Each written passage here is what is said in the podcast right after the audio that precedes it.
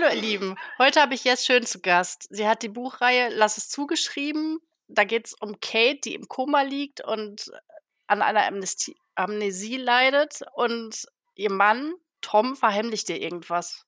Es werden vier Teile insgesamt. Ich habe den ersten schon gelesen und fand den total spannend. Hallo Jess, wie geht's dir? Hi, ach, soweit eigentlich ganz gut im Moment. Ist ein bisschen so Wochenende, so ein bisschen stressig wie immer mit der Familie, aber eigentlich geht's mir ganz gut.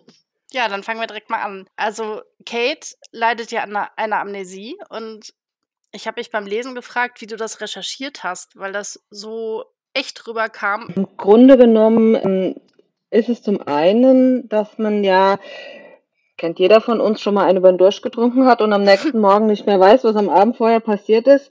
Aber eine Amnesie geht ja viel tiefer. Also ich habe viel ähm, gegoogelt, viel recherchiert. Ja, Tante Google ist sowieso diejenige, die da an der Stelle am meisten hilft. Ich habe aber auch einfach ähm, so ein Stück weit auch Erfahrungen reingebracht, jetzt im Hinblick auf Demenz. Also meine Oma, die hatte Demenz. Und das erlebt man ja als Angehöriger und man merkt ja, okay, der Mensch erinnert sich nicht mehr. Und man stellt sich immer wieder die Frage, wie ist das, wenn du dich plötzlich nicht mehr erinnerst? Und ähm, das hat so ein Stück einfach mit reingespielt. Also man, man, man, die eigenen Erfahrungen, die man hat, gepaart mit viel im Internet recherchiert. Ich habe tatsächlich auch früher schon mal ein, zwei Bücher zu dem Thema gelesen, wo es eben auch um eine Amnesie ging. Ich kann mich an Krimi erinnern, das ist schon viele Jahre her. Ich weiß auch den Titel nicht mehr, weder Titel noch Autor. Da ist auch eine Frau, die nach einem Unfall eine Amnesie hatte. Da ging es allerdings eher so in die Krimi-Richtung. Die ist dann plötzlich angegriffen worden und äh, wusste nicht wieso. Und äh, also da war einfach auch so ein, so, ein, so ein Faktor, dass da der Mensch sich nicht erinnern konnte. Und für mich war es einfach zu sagen, okay, was würde ich tun, wenn ich wach werde? Also ich stelle mir generell, wenn ich irgendwas schreibe, ganz oft die Frage, wie wär, würde es mir in der Situation gehen? Was würde ich tun, wenn ich da liege und habe plötzlich keinerlei Erinnerung mehr? Also so richtig Erfahrung habe ich da natürlich nicht damit, aber das ist so ein bisschen ein Stück weit die Lebenserfahrung, die man auch da spielen lässt. Ich könnte das ja nie so umsetzen. Meine Omas waren beide dement und ich, ich fand das ganz schlimm, aber ich konnte mich nicht so richtig reinversetzen, weil ich mir gar nicht vorstellen kann, dass man irgendwas nicht weiß, was vorhin passiert ist, von einer Stunde gestern. Das finde ich ganz schrecklich. Und wenn ich mir dann überlege, die ganze Vergangenheit ist weg, jetzt in dem Fall von dem Buch, finde ich das, mhm. man ist so hilflos dann, ne? Also ich habe gerade jetzt hier vor einigen Wochen meine zweite OP am Sprunggelenk ja hinter mir. Und ich weiß noch, ich durfte entscheiden, ob ich eine Spinalanästhesie oder eine Vollnarkose kriege. Und bei der ersten OP hatte ich eine Vollnarkose, bei der zweiten eine Spinalanästhesie. Und ich finde, äh, beim Erwachen, beim Wachwerden im Krankenhaus, dieser Moment, bis man realisiert, was ist passiert, wo ist man, das gibt das auch so ein Stück weit wieder. Also diese, diese, diese, diese Aufwachphase, wo man dann gerade überlegt, wo bin ich, was mache ich, warum bin ich hier und was für mich ganz schlimm war, war die fehlende Zeit. Also ich bin wach geworden, und guck auf die Uhr, da hängen ja auch komischerweise überall Uhren. Und du guckst auf die Uhr und denkst, ja, okay, wo, es hieß, die OP dauert eine Stunde, jetzt sind aber drei Stunden rum. Warum? Also, mhm. und diese, diese, diese kurze Phase, die reicht manchmal schon, um so ein Gefühl irgendwie hochkommen zu lassen. Man weiß was nicht, man hat irgendwie einen Filmriss. Das ist schon, ja, also spielt alles so ein bisschen eine Rolle damit. Mhm. Ah, ich hatte noch nie eine OP, ich kann mir das gar nicht so ich habe da keine Erfahrung mit. Sei froh. Deswegen Sei froh. ja, bin ich auch, total. Das Buch spielt, ähm, zum Teil in Peru oder zumindest, ich glaube, mhm. der erste Teil ja komplett. Wie bist du denn darauf gekommen? Warst du da schon mal? Bist du da gerne oder kennst du Leute, die daherkommen? Weder noch. Ganz ehrlich weiß ich heute nicht mehr, wie ich damals auf Peru kam. Grundsätzlich finde ich Peru generell so Südamerika äh, sehr spannend. Ähm, ist was, wo ich sage, okay, die Wahrscheinlichkeit, dass ich da in meinem Leben mal hinkomme, ist relativ gering. Mag aber grundsätzlich einfach so fremde Länder, fremde Leute, fremde Kulturen. Und ich habe halt überlegt, okay, wo könnte sie sein? Der, der, die, die erste Szene in der Hütte, schäbig, alt, in meinem Kopf war einfach ein Armenviertel und es kann, ich, wie gesagt, ich kann es nicht mehr hundertprozentig sagen, aber es kann sein, dass ich irgendwie gegoogelt habe, Armenviertel und bin auf dieses Armenviertel in Peru gestoßen. Auf jeden Fall bin ich in Peru hängen geblieben, ohne einen wirklichen Bezug dazu zu haben. Das habe ich auch selten gehört. Normalerweise kenne ich das auch nur, dass jemand sagt: „Ah ne, das ist einer meiner Lieblingsorte.“ Jetzt nicht das Armenviertel, aber Peru zum Beispiel. Oder, äh, keine Ahnung, ich weiß ich nicht, ich habe da Freunde oder ich bin da ganz oft im Urlaub. Also sowas, Mhm. ja, habe ich mir ausgesucht und fand ich ganz passend, habe ich, glaube ich, noch nie gehört. Interessant. Hm, also alle anderen Orte tatsächlich, die in dem Buch eine Rolle spielen, da war ich schon mal. Mhm. Die haben irgendeinen Bezug zu mir, aber Peru, ne. Da will i es ist jetzt natürlich nach ganz oben auf meiner Wunschliste gerückt, aber da tatsächlich, äh, war ich noch nie. Ich wäre auch nie da drauf gekommen, vielleicht da hinzufahren oder so. Das war mir völlig abwegig. Du hast mir beim Vorgespräch erzählt, dass es 4 Teile sind insgesamt. Ich habe ja gedacht, mit das Ende, der Anfang wären vielleicht 2 Teile, aber 4 hat mich jetzt 'n bisschen überfordert. Nein, hat ne, hat mich nicht überfordert, sondern eher, äh, erstaunt. Warum sind's denn 4 Teile geworden? Weil dein erstes Buch, über das wir nachher auch noch mal sprechen möchten, ähm, es hat ja auch über 500 Seiten und da hätte ich dann gedacht, dass du vielleicht zweimal 500 Seiten schreibst oder so. Ne, also es ist so, dass ich während des Schreibprozesses schon 'ne Untergliederung drin habe. Also also als ich das geschrieben habe, war ja überhaupt noch nicht dran zu denken, dass ich das jemals veröffentliche. Ich habe das für mich geschrieben und habe gesagt: „Okay.“ Und dann habe ich diesen ersten Teil geschrieben und dann dachte ich: „Okay, jetzt Cliffhanger, ich möchte jetzt nicht spoilern, aber dann ist dieser Cliffhanger und wie geht's denn dann jetzt weiter?“ Und dann war mir aber im Kopf zuwider, da jetzt einfach im nächsten Kapitel weiterzuschreiben und, ähm, diesen Cliffhanger aufzulösen. Und dann kam der Sprung. Dann sage ich: „Okay, also vielleicht sollte man erst mal rausfinden, wie kommt die da überhaupt hin an diese Stelle? Wie kommt die nach Peru? Wie passiert das Ganze?“ Und dann habe ich einfach gesagt: „Okay, machen wir 'n Rückschritt.“ Und dann kam eigentlich die Geschichte ins Rollen und das ist dann für mich im Schreibprozess der zweite Teil gewesen, diese ganze Geschichte von Kate und Tom von Anfang bis zum Ende zu rollen. Also zu sagen: „Okay, die haben sich da und da kennengelernt, das und das ist passiert“, das, was dann im zweiten Teil hauptsächlich auch 'ne Rolle spielt, also und dann, so viel kann ich jetzt an der Stelle einfach schon mal verraten, in Teil 3 und 4 geht es aber nahtlos weiter. Also ich erzähle im Prinzip mit dem zweiten, dritten und vierten Teil die Geschichte wieder bis zu diesem Cliffhanger. Hm, okay. Das ist im Prinzip ja, und für mich im zu Hause im im im Schreibprozess, ähm, da habe ich ja überhaupt nicht drüber nachgedacht. Machst du da einen Teil, machst du da 3, machst du da 5, keine Ahnung. Also, es waren tatsächlich ursprünglich mal 5 Teile, wobei einer war halt extrem kurz. Das war nämlich das End das der Endteil.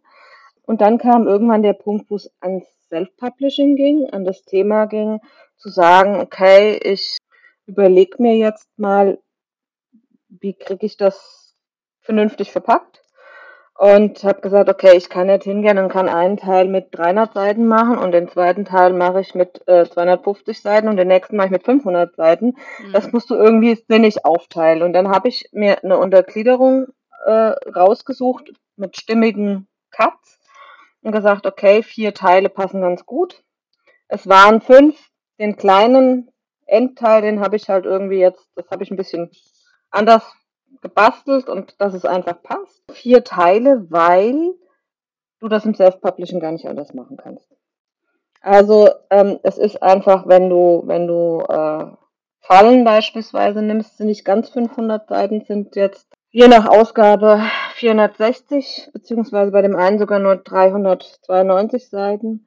Aber je mehr Seiten du hast, desto teurer wird das Buch und als Mhm. Self-Publisher kannst du keine 20 € für 'n Buch aufrufen, das kauft dir keiner. Das heißt, äh, auch selbst die E-Books, wo du ja 'ne größere Marge hast, hast du aber dann irgendwann 'n 'n 'n Punkt, wo du sagst: „Okay, wenn ich das da einstelle, dann kann ich's auch verschenken.“ Und dann musst du dir halt überlegen, wo machst du 'n vernünftigen Cut. Also, mir wäre es auch lieber gewesen, das am Stück zu machen. Mhm. Aber das ist als Self-Publisher schlecht möglich. Ich denke mal, wenn's in 'n Verlag gekommen wäre, die hätten das auch auf 2 aufgeteilt, einfach von der von der Menge her. Aber also wenn ich so diese Fantasy-Romane sehe mit vier, fünf, 600 Seiten, die ja Standard sind bei den Fantasy-Schreibern, das ist einfach ein Unding. Also wie gesagt, das ist für, für einen Self-Publisher ist das ein Stück weit dem Self-Publishing geschuldet, dass das so viele Teile sind. Ja, jetzt wo du sagst, fällt mir gerade ein, dass ich, glaube ich, so gut wie noch nie ein Self-Publishing-Buch gelesen habe, das wirklich so viele Seiten hatte. Da habe ich noch nie Mhm. drüber nachgedacht, aber jetzt, wo du es sagst, fällt es mir tatsächlich auf. Ich habe, glaube ich, Ja. eins hier stehen. Ich weiß gar nicht von wem, das sind auch um die 500 Seiten, aber ansonsten sind die alle so 300 bis 400. Das stimmt. Und das gibt dann, das, das, ist dann halt wirklich, in, viele machen das, die dann einfach ihre äh, Bücher splitten, die dann Teile draus machen, die dann vernünftige Cuts machen. Also klar, Menschen, die plotten, ist nochmal was anderes, aber die wenigsten setzen sich hin und sagen, okay, ich schreibe jetzt ein Buch mit vier Teilen, Ja. sondern ich glaube, man, man hat eine Geschichte im Kopf und äh, plotten hin oder her, aber man macht sich Gedanken, wie teilt man das auf, wie, wie, wie bringt man seine Geschichte zu Papier und am Ende kommt dann was dabei raus und dann guckt man, wie kann ich das sinnvollerweise äh, an den Mann bringen und wie kann ich das sinnvollerweise auflegen, damit das auch, sag ich mal, für beide Seiten vernünftig ist. Also ich meine, es ist ja nicht nur, dass ich ein gewisse, eine gewisse Marge äh, wünsche, ähm, um auch mit dem, mit der Arbeit, die da drin steckt, vielleicht mal den einen oder anderen Euro zu verdienen, sondern es ist ja auch so, dass der Leser, sag ich mal, eine gewisse Schmerzgrenze hat. Also ich kenne das von mir selbst. Ich habe eine Schmerzgrenze, wo ich sage, okay, also einen unbekannten Autor, den ich noch nie gelesen habe, da gebe ich keine 20 Euro für aus. Und das ist das halt. Also das ist für mich jetzt auch ein, ein, ein Punkt, wo ich sage, das Hardcover, man kann ja inzwischen auch Hardcover machen. Mhm. Auch da bin ich noch mal dran. Also ich muss erst noch mal ein neues Cover in Auftrag geben, um ein Hardcover zu machen, das mich Geld kostet. Und das Hardcover ist wesentlich teurer. Und dann bin ich ganz ehrlich, da muss ich auch jeder Self-Publisher die Frage gefallen lassen, welcher Self-Publisher ist so gut, dass seine Leser das Hardcover kaufen Ja. und nicht das günstigere Taschenbuch greifen. Und ich meine, ich finde sowieso, mir, mir fällt es bei meinen Verkaufszahlen auf, die lesen generell mehr E-Books.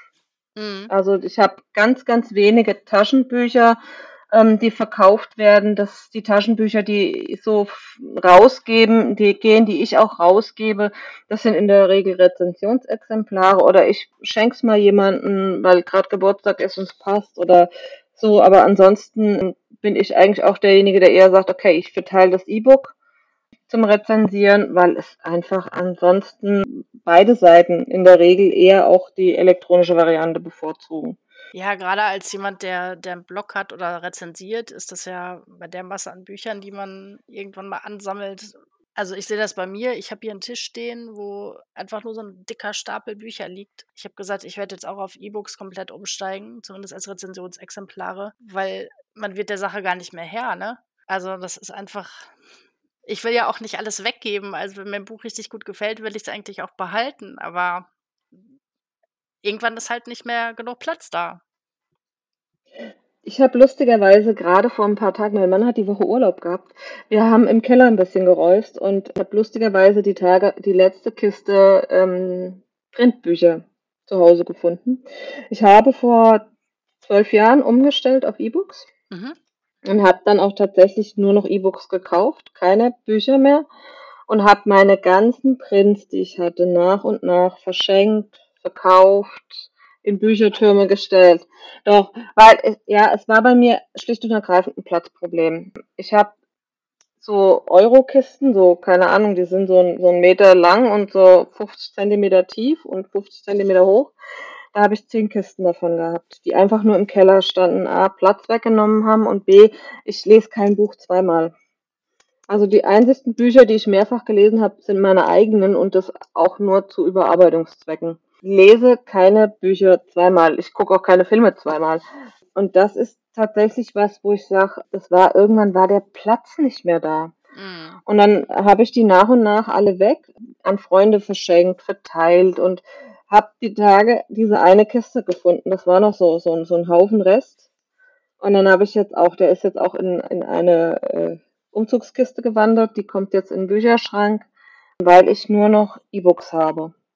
Im Moment läuft gerade eine Leserunde Da habe ich auch eine Teilnehmerin, die gesagt hat, sie will gar keinen Print haben, weil sie gibt es auch weiter. Sie hat überhaupt nicht dieses, also Platzproblem. Das ist das gleiche, was ich habe, dieses Platzproblem.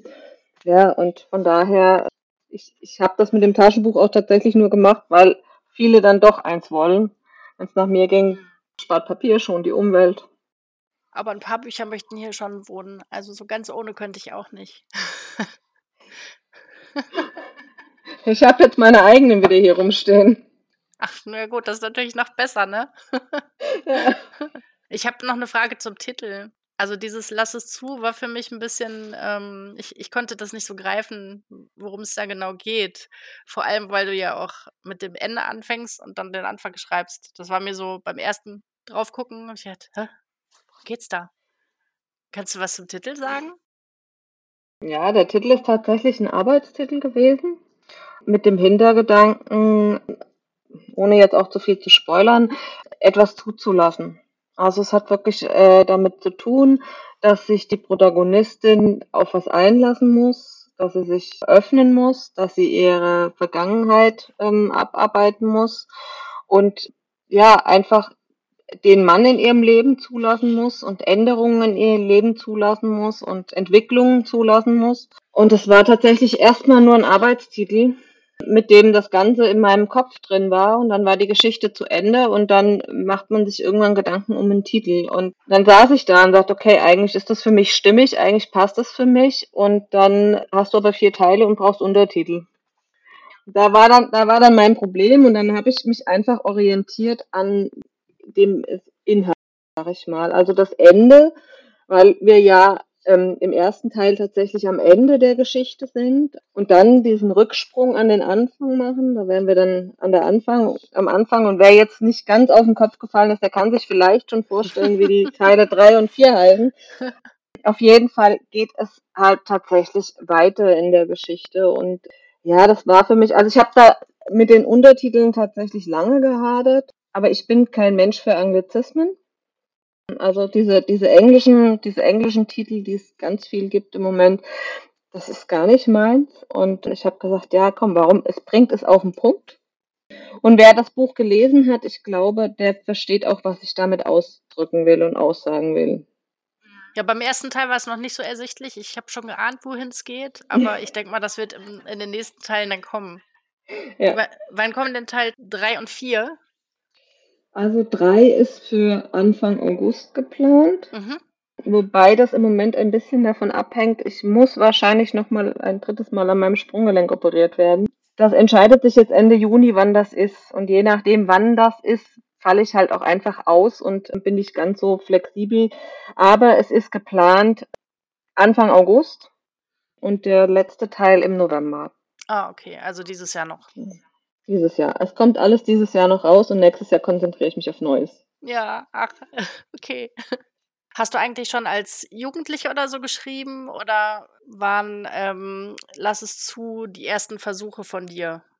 Ich habe tatsächlich als Jugendliche mal versucht, mich im Schreiben. Also es gibt da, früher gab es solche, das waren so, so, so Hartblöcke, so, so Skriptbücher, mhm. die hatte ich als, als Teenager. Da habe ich tatsächlich mal eins vollgeschrieben mit einer Geschichte. Die liegen auch hier irgendwo noch in irgendeiner Kiste rum.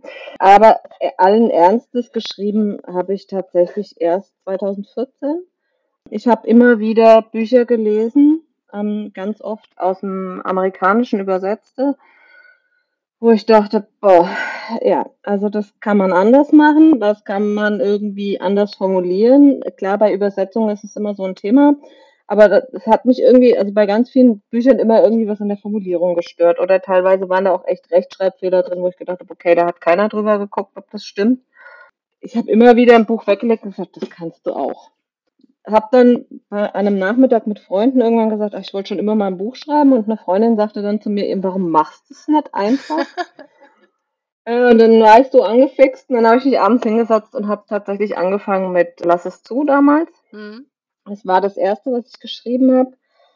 Ja, dann, dann lag das aber irgendwie lang irgendwie in der Ecke, weil ich wollte, dass mein Mann das liest. irgendjemand mal ein Gefühl, bevor ich das irgendjemand Fremdes gebe und zeige und keine Ahnung, mal jemand liest, der mir auch seine ehrliche Meinung sagt. Und mein Mann, der fing dann an und sagt, oh, ja, und wie geht's jetzt weiter? Und sag ich, okay, also es war dann wirklich Interesse da für, für einen Mann, der mit Liebesromanen ja eigentlich gar nicht so viel anfangen kann. Und dann, ach, dann ist es aber immer wieder in die Ecke und dann war es fertig und dann habe ich gesagt, okay, bis er das gelesen hat, schreibe ich das nächste. Dann ist Fallen entstanden. Ja, und dann ist es wieder im, im digitalen Müll, also Müll nicht, aber im digitalen äh, Papierkorb gelandet. Irgendwann habe ich es wieder rausgezogen und dann kam Corona und dann habe ich mich ernsthaft damit auseinandergesetzt, auch ins Self-Publishing zu gehen und zu sagen, okay, ich bringe das jetzt raus, ich mache da jetzt was draus, ich habe jetzt die Zeit, die Luft und ich bilde mir auch ein, das Können, dass da was dahinter steckt dass das jemand lesen will. Und, und wenn ich es nur für mich mache erstmal, wenn es dann keinen Erfolg hat, kann ich immer nochmal neu überlegen, wie mein Leben weitergeht. Aber das war so, das war so der Werdegang. Okay. Ja, ich habe jetzt schon öfter gehört, dass ähm, mehrere Leute einfach drauf losgeschrieben haben während Corona, dass sie das so als Chance gesehen haben, jetzt mache ich es einfach mal und dann mal gucken. Ja, wobei während Corona habe ich tatsächlich nur überarbeitet. Ah, Also es war so, das, das war so, nach dem ersten Jahr Corona hatte ich meinen Job aufgegeben, um eigentlich mehr für die Kinder da zu sein, mehr Zeit einfach zu haben, dieses äh, Homeschooling abzufedern.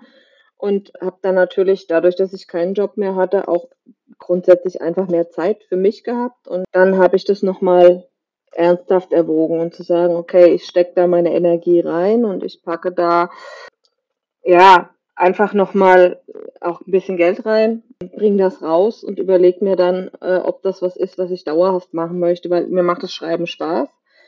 Ich habe auch nicht nur Spaß am Schreiben, ich habe tatsächlich auch Spaß am Überarbeiten.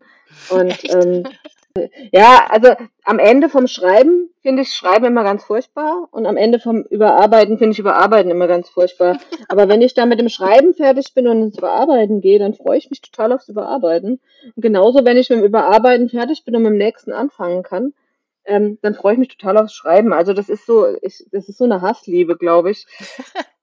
Weil man tatsächlich einfach, äh, ja, beides einfach mögen muss und lieben muss und keine Ahnung. Es gehört zusammen und es geht, das eine geht nicht ohne das andere. Ja, aber dann hast du ja genau die richtige Wahl getroffen, wenn du es liebst. Ja, also ich kann mir im Moment nichts anderes für mich vorstellen. Ich fühle mich auch echt wohl damit und wenn sich der Erfolg jetzt auch noch, sag ich mal, in finanzieller Hinsicht irgendwann so einstellt, dass ich ich, davon leben kann man nicht, reden wir nicht drüber, aber dass ich zumindest da so ein bisschen Auskommen damit habe, dann werde ich das auch wirklich dauerhaft anstreben und da gucken, dass ich da dabei bleibe und ja, so der Plan. Also du hast vorhin gesagt, dass du äh, dich hingesetzt hast und einfach losgeschrieben hast. Ähm, ist es dann so, dass du nicht plottest oder habe ich das jetzt irgendwie falsch verstanden? Ich plotte nicht. Okay. Und, und ich plotte doch. Also okay.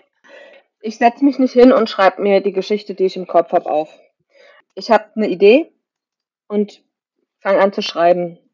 Und dann gehe ich irgendwann abends ins Bett oder ich bin fertig mit meiner, meiner Schreibarbeit und dann bist du natürlich im Kopf an der Stelle, wo du gerade beendet hast. Und dann spielt in meinem Kopf es einfach weiter. Mhm. Und gerade bei Fallen, das ich ja echt lange und viel überarbeitet habe, habe ich immer wieder gelesen und immer wieder Punkte dann gefunden, wo ich gesagt habe, okay, das passt nicht und das musst du vielleicht da nochmal und das, das könnte noch passieren. Und dann habe ich das noch eingebaut und aber so, es, es, es spielt sich ganz viel in meinem Kopf ab und das bringe ich dann zu Papier. Ich kann dir aber, wenn ich eine Geschichte anfange, noch nicht sagen, wie sie ausgeht. Mhm. Also lass, lass es zu war ursprünglich als Krimi in meinem okay. Kopf. Ja, ich bin, ich komme aus vom, vom Lesen her komme ich aus dem äh, äh, Krimi- und Thriller-Genre. Ich bin eigentlich kein Mensch, der Liebesromane liest. Aber die Geschichte hat sich anders entwickelt. Und das passiert mir bei all meinen Geschichten. Da kommt irgendwann der Punkt, wo ich sage, okay, was schreibst du da eigentlich? Aber es ist da, es ist in mir und es muss raus und dann schreibe ich einfach weiter. Also wie gesagt, ich, ich bin niemand, der sich hinsetzt und da kapitelweise plant und das, aber so im Kopf habe ich schon drin in, in so eine Art Schublade, wo dann schon, das ziehe ich raus und das schreibe ich dann auf. das immer wieder. Also es gibt auch, wenn die Geschichte dann fertig ist, dann geht ganz oft der Kopf los und überlegt, wie könnte es denn weitergehen. Obwohl ich eigentlich gar keine Fortsetzung mag, aber irgendwie hat man dann doch was im Kopf und es geht dann doch irgendwie weiter. Und ja, also vom Grundsatz her plotte ich nicht. Verstehe, wenn, wenn es Leute gibt, die das machen, weil die einfach eine feste Struktur brauchen. Aber ich lasse meine Protagonisten gerne entscheiden, wie es weitergeht. Das klingt total gut. Ich habe schon öfter gehört, dass die Protagonisten das entscheiden und dass die selber tun, was sie wollen. Ich habe schon mal gesagt, mhm. das kann ich mir gar nicht so richtig vorstellen. Ja, man manchmal schreibst du dann Sätze, wo du denkst, äh, das wolltest du jetzt so gar nicht schreiben. ja. Ja, dann muss es trotzdem raus, wahrscheinlich einfach. Ja, das kommt dann, das kommt dann raus und dann ist, es spielt halt auch einfach alles mit rein. Also auch Sachen, die man irgendwie gerade erlebt. Ähm, ich habe gemerkt, wenn ich, wenn, wenn irgendwas passiert und ich bin zum Beispiel gerade traurig, dann passiert es ganz oft, dass ich das in den Büchern wiederfinde dass dann die, die Protagonistin jetzt nicht die Situation erlebt, die ich erlebe, aber die ist dann auch aus irgendeinem Grund traurig und deprimiert und frustriert. Genauso umgekehrt. Wenn es mir gut geht und ich habe gute Laune und ich habe irgendwie einen super Tag und die Sonne scheint, dann schreibe ich nicht von Regenwetter. Also das ist, das, das, das fällt mir ganz oft auf, wo ich denke, okay, da, da draußen sieht es jetzt genauso aus wie bei mir zu Hause. Also steckt schon viel von dir selber auch in den Büchern drin, wenn ich das so verstehe. Ja, ein Stück weit schon. Also natürlich ist das jetzt um Gottes Willen nichts Autobiografisches, aber ähm, ich glaube, man kann sich als Persönlichkeit gar nicht außen vor lassen. Also ähm, Ja, glaube ich auch. wenn du, wenn du gerade einen Trauerfall in der Familie hast und setzt dich ans Schreiben, weil du, keine Ahnung, deinen, deinen Kopf freikriegen willst oder weil es einfach zu deiner Arbeit gehört oder weil du das einfach, keine Ahnung, als, als Ablenkung nimmst, dann kannst du kein, kein, keine Party beschreiben, dann kannst du keinen Friede, Freude, Eierkuchen und es ist alles super beschreiben. Mhm. Oder wenn du dich gerade, Ahnung, gerade mit deinem Mann gefetzt hast und hast dir gerade einen Kopf geworfen, dann gehe ich halt zum Scheidungsanwalt, dann schreibst du nicht über eine Hochzeit nee. parallel. Also, also ein Stück weit sind deine, deine Empfindungen, deine Gefühle äh, spielen damit eine Rolle. Ähm, es gibt auch, was ich habe ja eingangs gesagt, äh, es gibt auch zum Beispiel Orte, die für mich eine Rolle spielen. Also Hamburg äh, habe ich einen sehr großen Bezug zu, einen sehr engen Bezug. Das ist irgendwie, ich würde da nie leben wollen, aber das ist meine Lieblingsstadt. Die, die, keine Ahnung, ich, äh, Kate liebt Karamellkekse, die liebe ich auch. Ich würde, keine Ahnung, ich würde da nie hinschreiben, ich esse gern Amaretini, weil ich mag sie einfach nicht. ähm, also das sind so Kleinigkeiten, wo man mich schon wiederfindet, aber die Geschichte an sich ist Fiktion. So hatte ich mir das vorgestellt nach deiner Erklärung.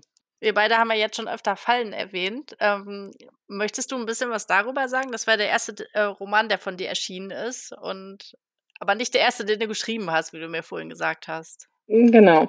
Ja, das war mein erstes Buch, das ich rausgebracht habe. Es war eigentlich meiner Ungeduld geschuldet. Ich habe Lass es zu nochmal bei Verlagen eingereicht und habe gesagt, okay, jetzt sitze ich aber hier, habe gerade Zeit. Was mache ich mit der Zeit? Also man soll ja von seinen Kindern nicht sagen, man hat das eine lieber als das andere. Das sollte man bei seinen Büchern auch nicht machen. Aber in Lass es zu steckt natürlich viel mehr Herzblut. Das war das Erste. Das ist das umfangreichere, das ist das intensivere. Da hängt ganz, ganz viel äh, drin. Und Fallen ist im Anschluss entstanden und da hängt gar nicht so, also da habe ich dann einfach nur geschrieben und habe meine Geschichte, meine Idee zu Papier gebracht, da hängt nicht mehr ganz so viel Emotion drin. Und ich dachte, okay, du kannst da nichts verkehrt machen. Du sitzt zu Hause, du hast Zeit, du ähm, wartest jetzt hier, ähm, also ich habe bei dem einen Verlag neun Monate gewartet, bis die sich gemeldet haben, tatsächlich. Und ja, das ist halt einfach auch eine Zeitspanne, wo du dir denkst, okay, da kannst du was anderes, Besseres mit anfangen. Und habe dann gesagt, okay, ich nehme die Zeit, ich nutze die Zeit, ich überarbeite das. Habe mir dann jemanden gesucht fürs Lektorat. Hatte ich vorher auch mit mir gehadert, weil mein Mann beruflich sehr viel mit Texten zu tun hat und da schon drüber gegangen ist, aber ich bin froh, dass ich es gemacht habe. Dann war irgendwann der Punkt, okay, jetzt hast du das soweit ins Reine gebracht, jetzt musst du das irgendwie noch schön verpacken. Dann habe ich mir einen Coverdesigner gesucht. Und so ist es entstanden, dass Fallen tatsächlich zuerst rauskam. Die Geschichte ist, äh, spielt in einem fiktiven Ort. Es gab eine Rezensentin, die hat das so ein bisschen das moderne Cinderella genannt. Es geht halt um, um Eva, die äh, in Gantenberg Schuldgefühle mit sich rumträgt, wo man nicht so genau weiß, warum hat sie die eigentlich. Aufgrund von widrigen Umständen ist die Familie so ein bisschen in Schieflage geraten. Sie kümmert sich um ihren äh, kranken Vater. Sie hat eine Teenager-Schwester, um die sie sich kümmern muss. Die Mutter ist gestorben finanziell steht die Familie extrem schlecht da. Und dann äh, passiert, was passieren muss. Sie läuft Mark ins Auto. Mark ist ein wohlhabender Businessman, der für eine Unternehmensberatung arbeitet. Wohl erzogen, vor allen Dingen auch finanziell gut gestellt und da prallen halt zwei Welten aufeinander. Und die beiden treffen sich aus verschiedenen Gründen immer wieder und er versteht nicht so ganz, warum sie so ist, wie sie ist und warum sie sich so abkapselt und warum sie drei Jobs hat und warum sie nie Zeit hat. Und sie hält ihn auf Distanz, weil sie sagt, so jemand wie er, der passt halt einfach nicht in mein Leben rein. Mhm. Und äh, ja, dann geht die Geschichte ihren Weg und äh, am Ende kriegen sie sich oder sie kriegen sich nicht. Das muss man dann selbst rausfinden. Auf jeden Fall geht's halt ganz extrem um das Thema Schuldgefühle, Schuldgefühle verarbeiten. Was macht das mit einem, wenn man sie nicht verarbeitet? Ähm, das ist ein bisschen tiefgründiger, ähm, fasst das Thema Armut auf, mhm. was mich persönlich berührt hat. Ich hab, ähm, bin geboren in der Nähe von Kaiserslautern, bin in Kaiserslautern in die Schule gegangen. Meine Familie wohnt zum Teil da und es gab 2014, 2015 eine Dokumentation des Fernsehsender Vox über eine Straße in Kaiserslautern. Eine Straße, die drei Straßen von meiner Oma entfernt ist. Oh. Mhm. Und ich bin da zufällig reingesetzt und habe ein Bild gesehen sag, das kennst du doch und bin da hängen geblieben. Und da würde halt wirklich von diesem armen sozialen Viertel gesprochen, wo es, das so ein bisschen auch in Fallen zum Tragen kommt, wo wirklich ähm, der Zerfall der Häuser steht, wo diese, diese, diese Dramatik, die in, in Armut lebende Menschen erleben, tatsächlich wahr ist, wo Häuser, wo sich keiner drum kümmert, wo sich auch keiner um die Menschen kümmert, die da leben. Und was mich so erschüttert hat an der Sache war eigentlich, dass das um die Ecke war. Ja. Dass das wirklich, ja. ich bin, die, die, die Bushaltestelle von der Hauptstraße hat das ein, die eine Seite und die andere Seite getrennt und ich bin rechts abgebogen und links war wirklich Armut. Armut, wie man sie in Deutschland nicht erwartet. Und ja. das hat mich, das hat mich inspiriert, sag ich mal. Das hat mich wirklich ein, ein Stück weit geprägt weil ich das so erschreckend fand, dass man jemanden sieht, der arbeiten geht, der vielleicht noch einen Nebenjob hat und sich fragt, warum muss das sein und ja. warum gibt es in Deutschland echt Menschen, die von einem acht Stunden Job nicht arbeiten, äh, nicht leben können. Also das war war so ein bisschen und das ist so ein bisschen der Hintergrund der Geschichte. Da muss ich das auf jeden Fall auch lesen. Gute Werbung gemacht. das freut mich. Ja, ich finde das auch ganz schrecklich. Also ich, ich kriege davon nicht so ganz viel mit hier, wo ich wohne oder wo ich sowieso unterwegs bin, aber es gibt halt so Viertel bei uns in der Stadt, wenn man da durchgeht, sieht man halt auch die verfallenen Häuser und so. Und das, man macht sich da, oder ich mache mir da nicht so viel Gedanken drum, wie es den Leuten geht, weil das einfach nicht in meiner Gedankenwelt ist. Weiß ich auch nicht, warum das so ist. Ja, es ist auch ein Stück weit, glaube ich, so, dass man ähm, das ist ein bisschen Selbstschutz. Das glaube ich auch. Also ich glaube, ich glaube, wenn man, wenn man, also mir, mir geht das mit anderen Themen ganz oft so, wenn man das zu nah an sich ranlässt, kann man natürlich sein eigenes Leben nicht mehr leben. Genau. Ähm, es sei es, keine Ahnung, da ist in, in der Nachbarschaft ein Kind, das an Krebs erkrankt und stirbt. Ähm, wenn ich das zu nah an mich ranlasse, dann kann ich mein Leben nicht mehr leben. Ähm, also ein Stück weit grenzt man sich ab ähm, aber man darf die Augen nicht verschließen und ich finde, das ist immer wichtig. Also man, man darf nicht hingehen und sagen, das gibt es nicht, weil das gibt es. Und das ist das, was ich so erschreckend finde, dass viele sagen, ja, in Deutschland muss doch keiner arm sein. Hm. In Deutschland, in Deutschland, in unserem Sozialstaat, da muss doch keiner auf der Straße leben. Aber wenn man sich mit den Menschen mal auseinandersetzt, warum die auf der Straße leben und warum die einfach nicht mehr in der Lage sind, in, in ein normales Leben reinzufinden, das ist schon erschreckend was es da für Tragödien tatsächlich gibt. Ja, das kann ich mir gut vorstellen, weil da stecken wahrscheinlich auch einige psychische Sachen hinter dann. Und ganz viel hat es mit Scham zu tun, weil manche, manche Menschen sich einfach nicht trauen oder Hilfe nicht annehmen können. Das ist ja auch ein Thema bei Eva. Also sie kann Hilfe nicht annehmen. Und man muss erst sehr, sehr tief fallen manchmal, um Hilfe annehmen zu können. Ja, weil man sich minderwertig fühlt, wenn man, weiß ich nicht, nicht genug Geld verdient oder keine Ahnung, in einer schäbigen Wohnung wohnt oder so. Das ist einfach nicht das Bild, was, was andere Leute von einem haben. Oh, kein schönes Thema, echt. Sorry. Ja, aber ist nun mal so. Naja, ja. vielleicht wird das bei mir auch ein bisschen geschärft, wenn ich das Buch gelesen habe. Ja, ich, ich sage immer, meine, meine äh, Geschichten sind natürlich auch nicht für einen Sommerurlaub, so Strand oder keine Ahnung. Mm. Also meine, meine Romane sind schon ein bisschen tiefgründiger, auch einfach sozialkritisch, gesellschaftskritisch. Da werden Themen aufgegriffen, die nicht zwangsläufig Friede, Freude, Eierkuchen und Sonnenschein nach sich ziehen, ähm, weil ich glaube, das Leben ist nicht rosarot. Mm. Ja, das stimmt. Ne, ich finde das ganz gut. Ich mag nicht so gerne ähm, so ganz oberflächliche Bücher. Also ich lese sie auch, aber auch nur selten, weil ich schon lieber so ein bisschen, wie du sagst, tiefgründigere Sachen habe. Mhm. Oder lese. Jetzt haben wir ganz schön überzogen, sehe ich gerade. Aber ich habe trotzdem noch eine Frage. Ja.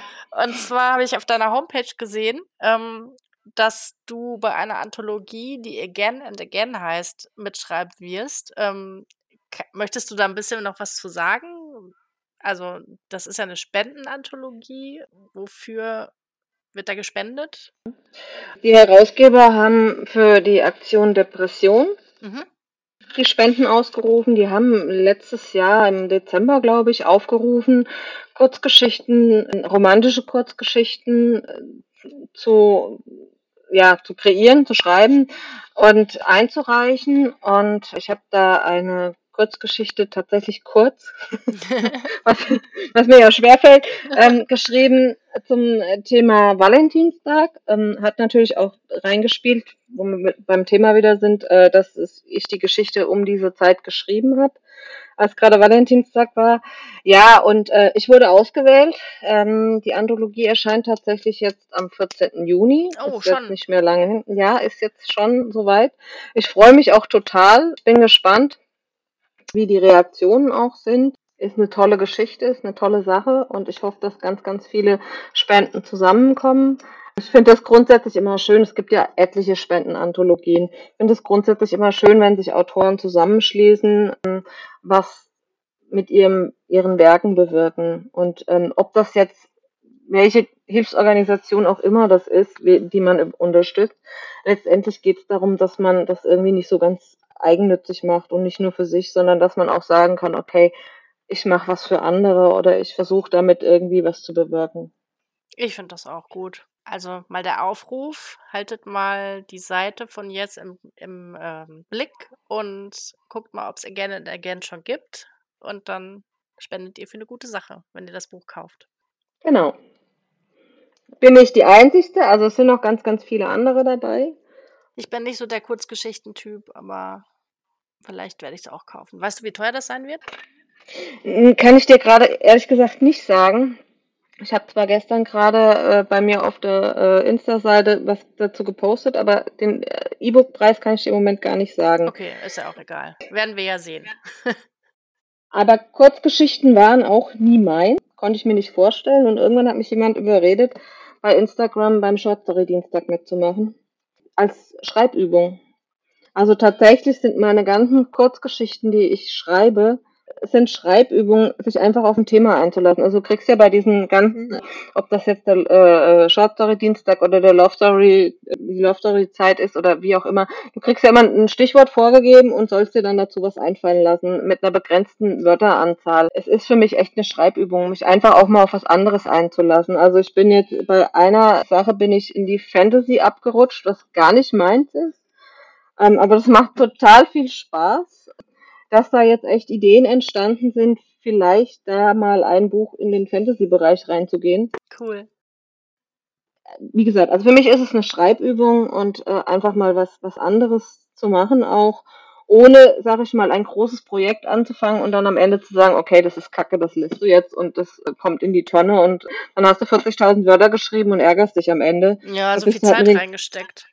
Genau, da bist mhm. du mit Kurzgeschichten erstmal ganz gut dabei und wenn du dann merkst, okay, die Leute lesen das, du kriegst ein positives Feedback, die finden das gut, dann kannst du dir tatsächlich überlegen, da ein bisschen ausschweifiger zu werden.